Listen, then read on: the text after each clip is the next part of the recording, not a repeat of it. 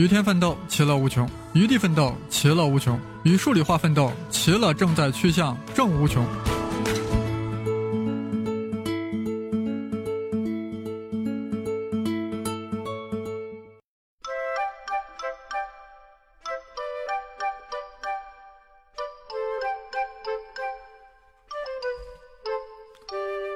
大家好，我是生栗子老师，我又来了。我来了，首先要做的事儿就是把铁哥们儿那个系列节目要给大家讲完。的确，隔的时间有些长，中间被皮老师的高考数学阻断了。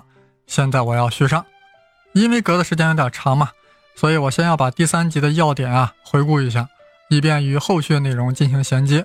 毕竟这块内容有一些硬，那我们就从原子核外电子排布开始吧。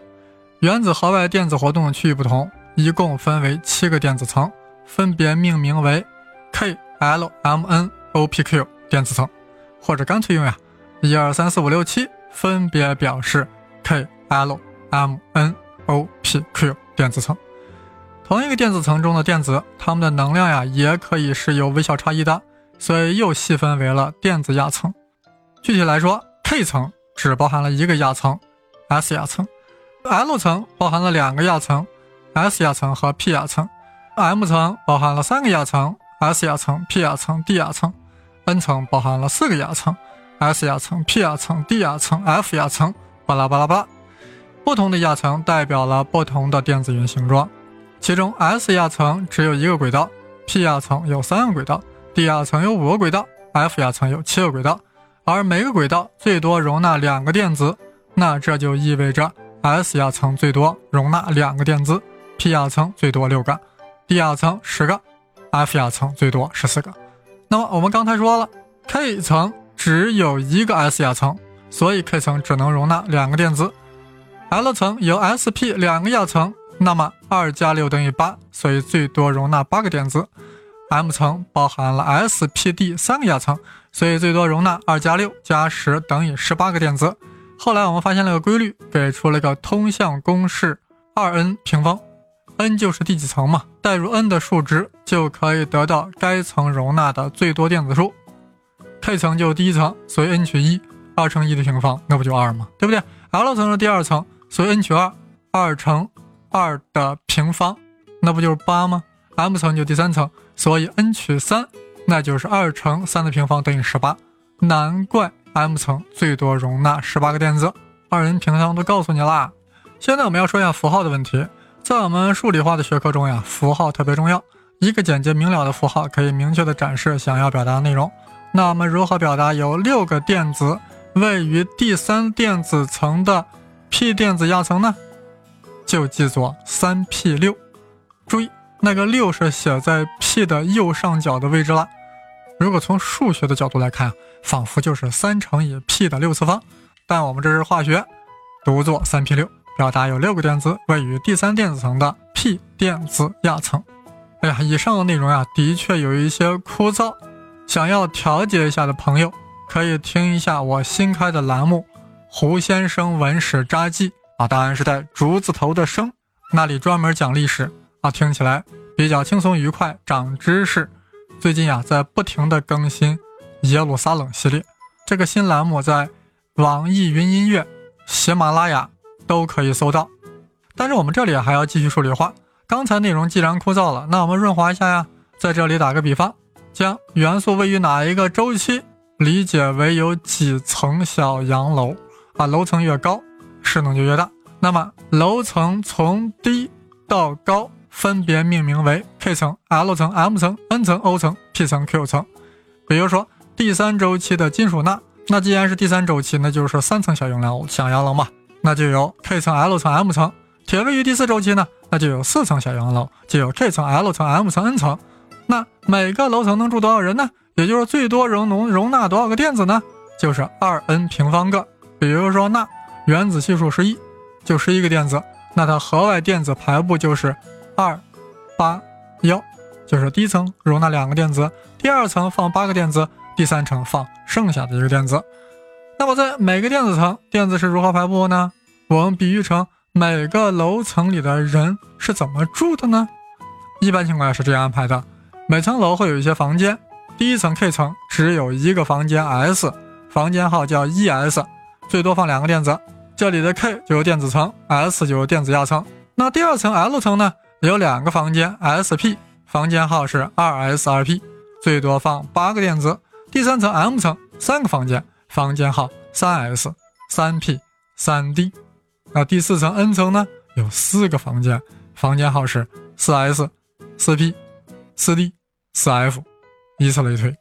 此外啊，每个 S 房间里放有一张床，啊，床上最多睡俩人，也就是说最多放俩电子。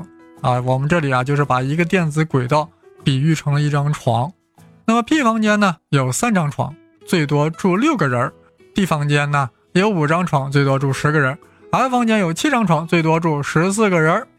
也就是上面所说的，S 亚层只有一个轨道可以容纳两个电子，P 亚层有三个轨道，总共可以容纳六个电子；D 亚层有五个轨道，总共可以容纳十个电子；F 亚层有七个轨道，总共可以容纳十四个电子。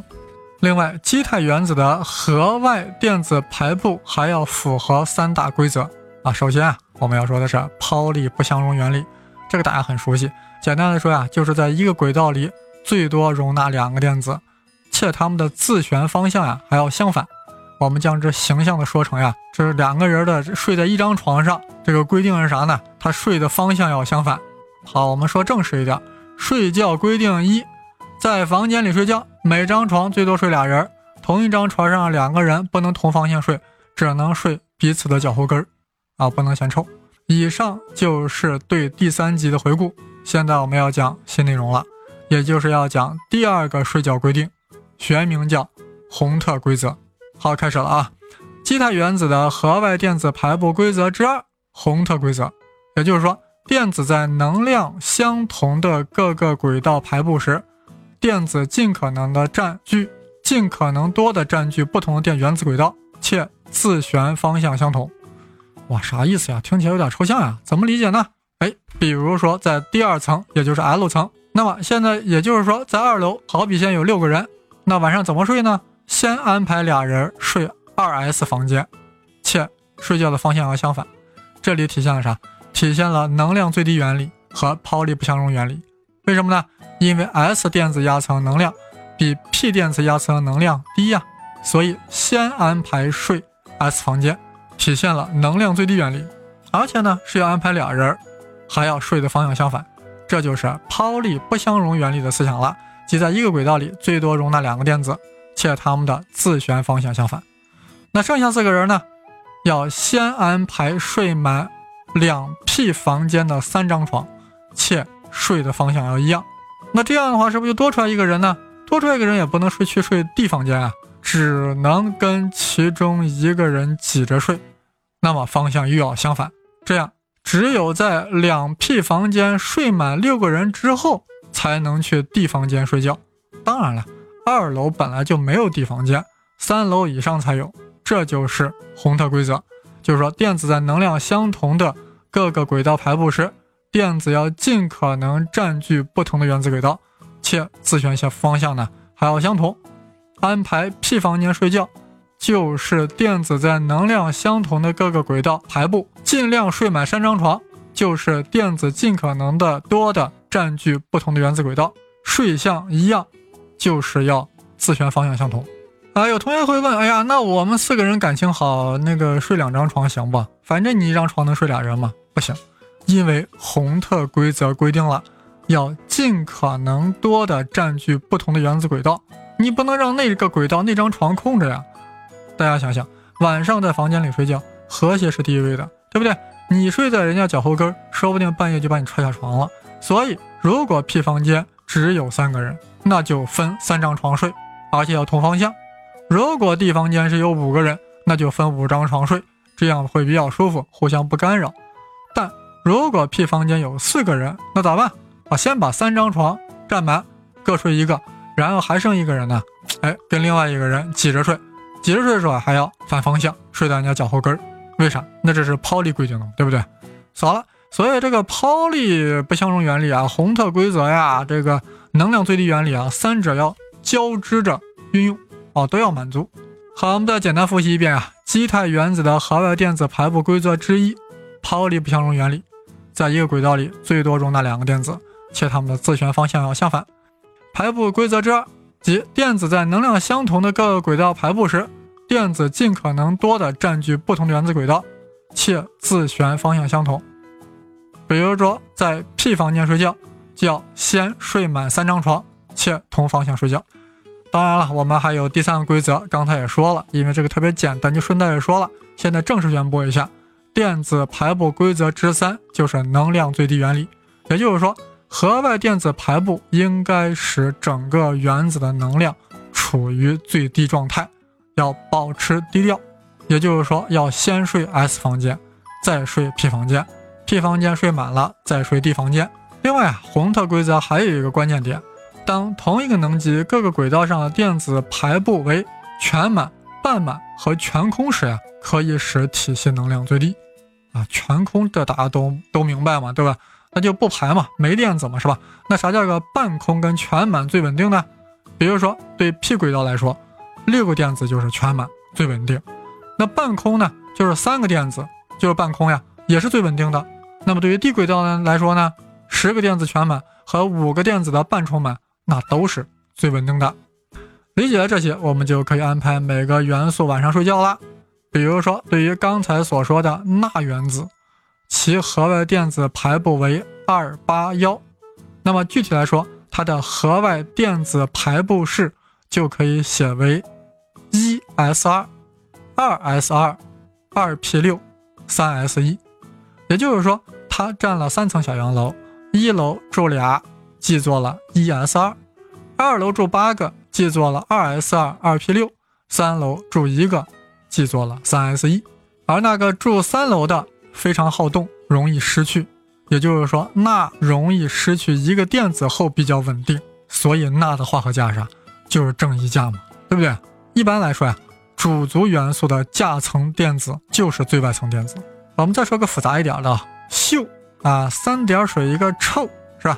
溴元素它的原子序数是三十五，在第四周期，在第四周期第七主族。第四周期意味着啥？它就是有四层小洋楼，那它就得这样安排这三十五个电子：一 s 二、二 s 二、二 p 六，三 s 二，三 p 六，三 d 十四 s 二、四 p 五。那么第一层两个电子，一 s 二，对吧？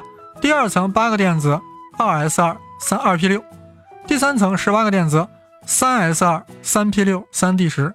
那么最外层的电子数七个。睡的方式是四 s 二四 p 五，但我们刚才说了，洪特规则说了，p 轨道有三个电子或六个电子是最稳定。你现在四 p 五是五个电子，不稳定呀？那怎么能让它稳定一下呢？对不对？哎，五个，那它得到一个电子不就成六个？那四 p 六不就稳定了吗？那啥叫得到一个电子？得到一个电子就是说它的化合价是负一嘛，所以溴的化合价。就是负一，哇！我们现在是不是感觉有点对化合价有点豁然开朗了呀？哎，这只是铺垫，其实我们说这些都是为了干嘛？都是为了解释铁的化合价呀！大家还记得吧？铁的化合价老多了，怎么回事？就是要靠什么洪特规则呀、抛离不相容这些规则来去解释。哎呀，好了，这期的货呀比较硬，所以就先说到这里了。下期啊。我们就要用这期讲的知识来分析我们本系列的男主角铁的化合价了，当然还会放几个配角。想要加入中学生原地群的同学，请先加我的微信号为 i c t o r s h e n g l i z i。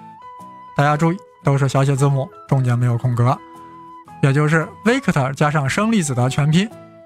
加微信后呀，然后申请入群，一定要说明是要加入中学生原地群。